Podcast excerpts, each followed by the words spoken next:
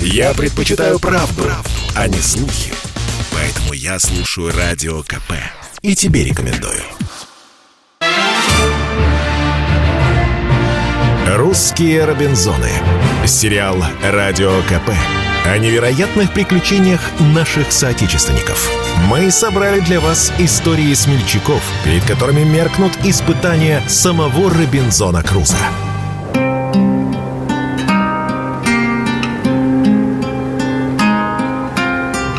Здравствуйте, дорогие любители путешествий. В эфире специальное приложение к совместной программе Русского географического общества и радио «Комсомольская правда» «Клуб знаменитых путешественников». И называется наша новая программа «Русские Робинзоны». У микрофона Евгений Саузунов. История морских приключений полна не только географических открытий, но и трагедий, когда корабли тонули, а экипаж отпевали заочно, ибо их могилы становилось море. Но тем удивительнее оказывается возвращение с того света, возвращение тех, кто после кораблекрушения чудом смог добраться до необитаемого клочка суши и выжил с помощью трудолюбия и надежды. Вне зависимости от национальности, эпохи и биографии их всех называют одним именем – Робинзоны. И среди наших соотечественников оказалось немало тех, кто попал в гораздо более суровые условия, чем литературные персонажи. Однако они практически неизвестны широкой публике. В новом сериале «Русские Робинзоны» мы расскажем об этих героях. Но прежде всего обратимся к неизвестным моментам классической истории Робинзона Круза. Тем более, что ему пришлось выживать не только на тропическом острове, но и в заснеженной Сибири. С самого появления романа в 1719 году публика была уверена, что и сам Робинзон Крузо и его приключения абсолютно реальны. Отчаянно нуждавшийся в деньгах Даниэль Дефо осознанно пошел на эту мистификацию. Не только скрыл свое авторство, но и всячески подчеркнул автобиографичность книги. Вот ее полное название. Жизнь Необыкновенные и удивительные приключения Робинзона Круза – моряка из Йорка, прожившего 28 лет в полном одиночестве на необитаемом острове у берегов Америки, куда он был выброшен кораблекрушением, во время которого весь экипаж корабля, кроме него, погиб. С изложением его неожиданного освобождения пиратами, написанные им самим. Вот именно, написанное им самим, а не каким-то там писателем. Но зачем такие сложности, тем более, что имя Дефо к тому моменту уже хорошо известный бренд? Ну, бренд-то бренд, но только продажи художественной литературы оставляли желать лучшего. В моде была, по-современному выражаясь, нон-фикшн. Одно дело, когда ты понимаешь, что читаешь фантазии, и совсем другое описание реальных приключений. Недаром рассказчики так называемых правдивых историй о заморских диковинках всегда были пьяны, сыты, и трубка их никогда не потухала. Я родился в 1632 году в городе Йорке. Родные моей матери назывались Робинзонами. Старинная фамилия в этих местах. По ним и меня назвали Робинзоном. Отец прочил меня в юристы, но я мечтал о морских путешествиях. В недобрый, видит Бог, час 1 сентября 1651 года, восстав против родительской власти, я покинул отчий дом и отправился в море. Шалость удалась. Приключения моряка из Йорка разошлись такими тиражами, что Дефо быстро сварганил пару сиквелов. В том же 1719 году появились дальнейшие приключения Робинзона Круза, а еще год спустя серьезные размышления Робинзона Круза. Такой же популярности, как первая книга, они не достигли, но звонкую монету принесли. Кстати, считается, что если бы Даниэль Дефо жил в наше время, то его доходы были бы сопоставимы с доходами матери Гарри Поттера Джоан Роулинг. А она, напомним, первая заработала литературой миллиард долларов. До самой смерти писатель отрицал, что эти книги принадлежат его перу. Их написал Робинзон и точка. А Дефо Дефо дал лишь пару советов. На самом деле никакого Робинзона в реальности не существовало. Хотя без прототипов не обошлось. И вот уже 300 лет не утихает спор, с кого же был списан литературный герой. Самая популярная версия – это шотландский моряк по имени Александр Селькирк, который прожил на необитаемом острове 4 года и 4 месяца с 1704 по 1709. Нет, он не терпел кораблекрушения, во всем был виноват его ну, скажем так, непростой характер. Селькирк действительно был не подарок. Буян, пьяница, авантюрист, контрабандист, ну и, конечно же, пират. Каждый раз, натворив делов в родной деревне, он сбегал в море и довольно быстро дослужился до навигатора. Быть бы ему капитаном, но токсичная натура, черт ее подери. В 1703 году Александр Селькирк поступил на службу к известному мореходу Уильяму Дамперу. Маленькая флотилия из двух кораблей пошла на заработки в Латинскую Америку. Селькирк стал боцманом на вспомогательной галерее Сенкпор. По пути грабили торговые суда Испании, с которой воевала Англия, и разоряли испанские же прибрежные городки – во время экспедиции отношения боцмана и капитана галеры по фамилии Стрейдлинг натянулись так, что на них можно было играть, как на гитарных струнах. Последняя капля – требование Селькерка встать на срочный и длительный ремонт в первой же удобной бухте, поскольку судно дышало на ладан. Бухта нашлась на острове Мас-Атьера – ныне остров Робинзона Круза, архипелага Хуан Фернандес – в 674 километрах к западу от Чили. Но капитан отказал. Тогда Александр заявляет, либо ремонт, либо я схожу на берег. Капитану того только и нужно было. Он соглашается, отправляет мятежного боцмана в свояси, выдав немного одежды, ружье, полкило пороху, мешочек пуль, огниво, топор, котел, еды на один день, всего на один – и Библию. Ни капитан не осознавал, что делает черное дело, ни Селькирк, что совершает огромную глупость. В итоге оба пожалели. Боцман, задержавшись на необитаемом острове на целых 4 года, и капитан, что не послушал его. Корыто Сенк-Пор в итоге потонуло, а спасшиеся моряки попали в плен к испанцам. Ссориться на острове было не с кем, он же необитаем, поэтому Селькирк направил все свое упрямство на выживание. Стараясь максимально облегчить свое существование, он построил себе не одну, а целых две хижины. В одной жил и работал, ну, то есть шил, плотничал, изучал Библию. В другой готовил еду. От диких коз добывал молоко, шкуры, мясо, охотился на черепах, ловил рыбу. Рацион разбавлял дикими ягодами, фруктами, кореньями. Сам он признавался впоследствии, если что его и спасло, так это только работа. Каждодневный труд укрепил его настолько, что Селькирк легко выдерживал длительные переходы по острову и даже догонял и ловил голыми руками диких коз. Ну и, собственно, часто ночевал под открытым небом. Хотя реальный остров по климату был не настолько ласков, как книжный. Температура в самые жаркие летние дни не поднималась выше 19 градусов, а зимой выше 13. В феврале 1709 года Александр Селькерк был снят с острова. Его спасала английская экспедиция Вудса Роджерса – но домой Робинзон вернулся только через три года. Вудс занимался каперством, а потому нанял опытного и бесстрашного островитянина помощником капитана. В итоге моряк вернулся домой, имея в сундучке 800 фунтов. Весьма приличная по тем временам сумма, около 100 тысяч долларов по современным ценам. Но при первой возможности снова ушел в море, уже в качестве капитана. В море же он обрел и вечный покой – в 1720 году Александр Селькерк скончался от тропической лихорадки у берегов Западной Африки. Итак, вроде бы нет сомнений, что Дефо вдохновлялся историей Селькирка. Есть даже легенда, что Дефо лично встречался с прототипом, естественно, в кабаке, и, сильно подпоив его, украл у того дневниковые записи. Они якобы и легли в основу бессмертного произведения. Ну, собственно, это классическая фейковая история, которая сопровождает любую гениальную книгу. Вспомните хотя бы «Тихий дон» Михаила Шолохова. Хотя по характеру, да, Дефо был тот еще авантюрист. Но поверить в то, что Селькирк вел дневник на острове, очень сложно. Тут, собственно, начинаются расхождения Робинзона и Александра. Когда моряки высадились на остров, то встретили одичалого, заросшего, с трудом разговаривающего персонажа. Круза оставался джентльменом и в камзоле, и в шкурах. Селькирк же был диковат и на острове, и на Большой Земле. Это представители совершенно разных слоев общества, но откуда же тогда Дефо мог взять информацию для создания более интересного образа?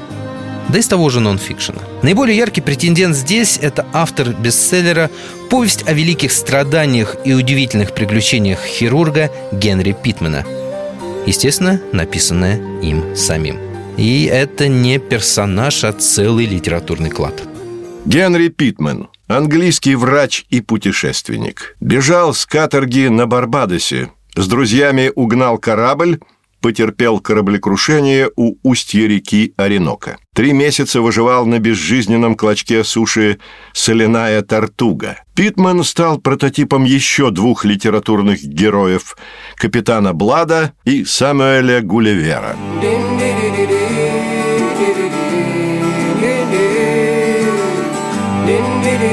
Мы ненадолго прервемся. Напоминаю, что в эфире программа «Русские Робинзоны» и ее постоянно ведущий Евгений Сазонов.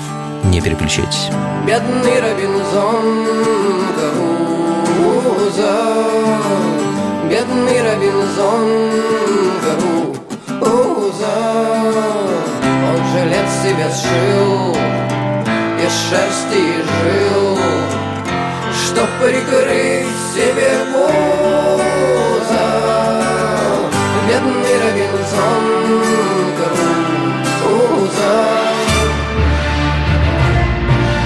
«Русские Робинзоны». Сериал «Радио КП» о невероятных приключениях наших соотечественников. Мы собрали для вас истории смельчаков, перед которыми меркнут испытания самого Робинзона Круза.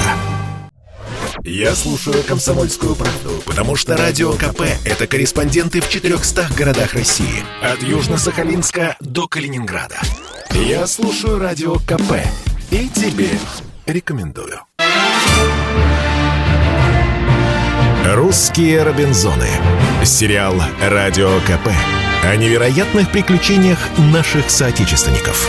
Мы собрали для вас истории смельчаков, перед которыми меркнут испытания самого Робинзона Круза. И снова здравствуйте, дорогие любители приключений и путешествий. В эфире программа «Русские Робинзоны». У микрофона Евгений Сазонов. А беседуем мы сегодня о Робинзоне Круза, который, оказывается, путешествовал и по России. Что же касается набожности, воплощенной в Робинзоне, то здесь, похоже, Дефо заимствовал ее из другого реального прототипа у испанского завоевателя Фернау Лопеса. Тоже интересная история. Он запятнал себя предательством и добровольно удалился на необитаемый остров Святой Елены в Атлантике. Там прожил 20 лет в труде и молитвах и даже встретил своего пятницу, туземца с острова Ява, который служил ему верой и правдой. Однажды на попутном корабле э, Фернао добрался в Европу, где был принят самим Папой Римским. Папа предложил ему поселиться в любом из монастырей на выбор, но Лопес в итоге вернулся домой, на остров.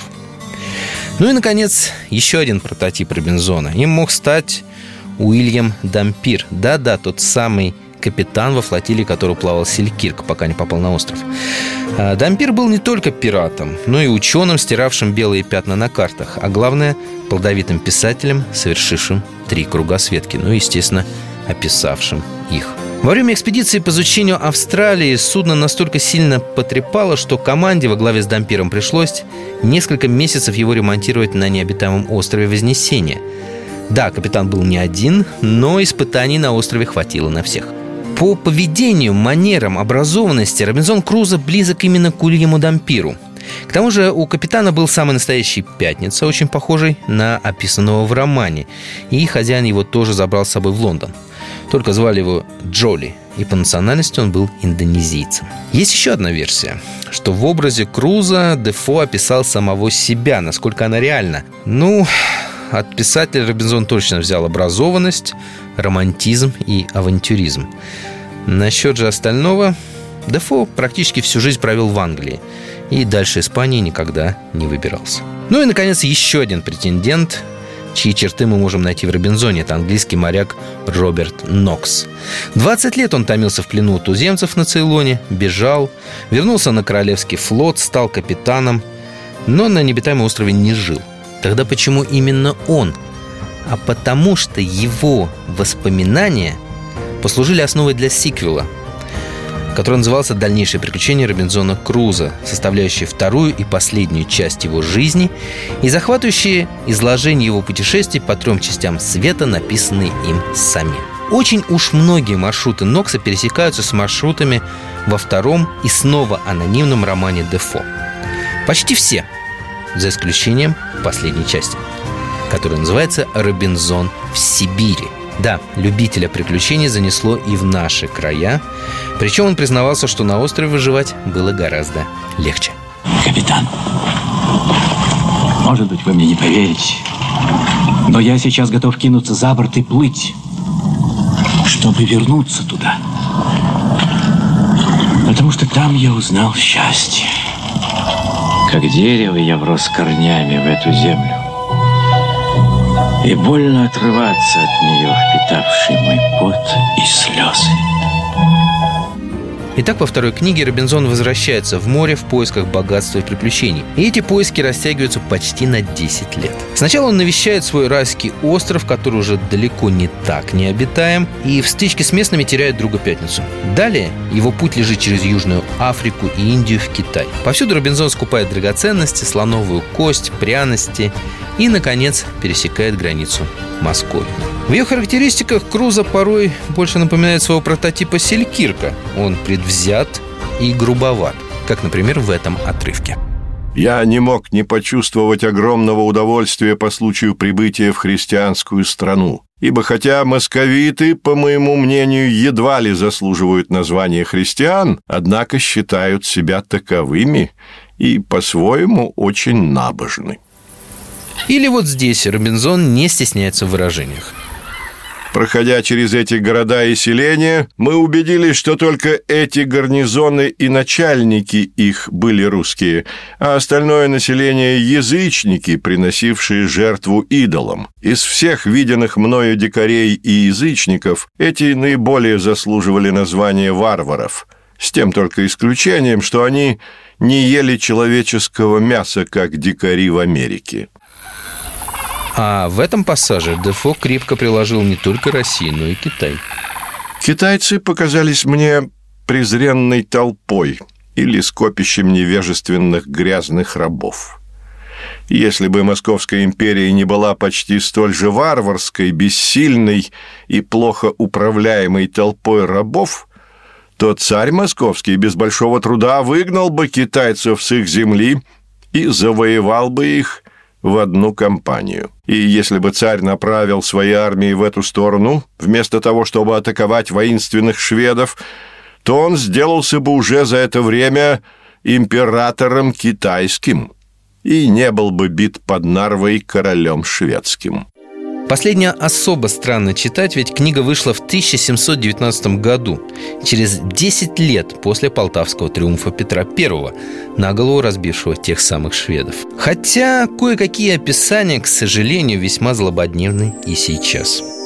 Я думал, что, приближаясь к Европе, мы будем проезжать через более культурные и гущенаселенные области, но я ошибся.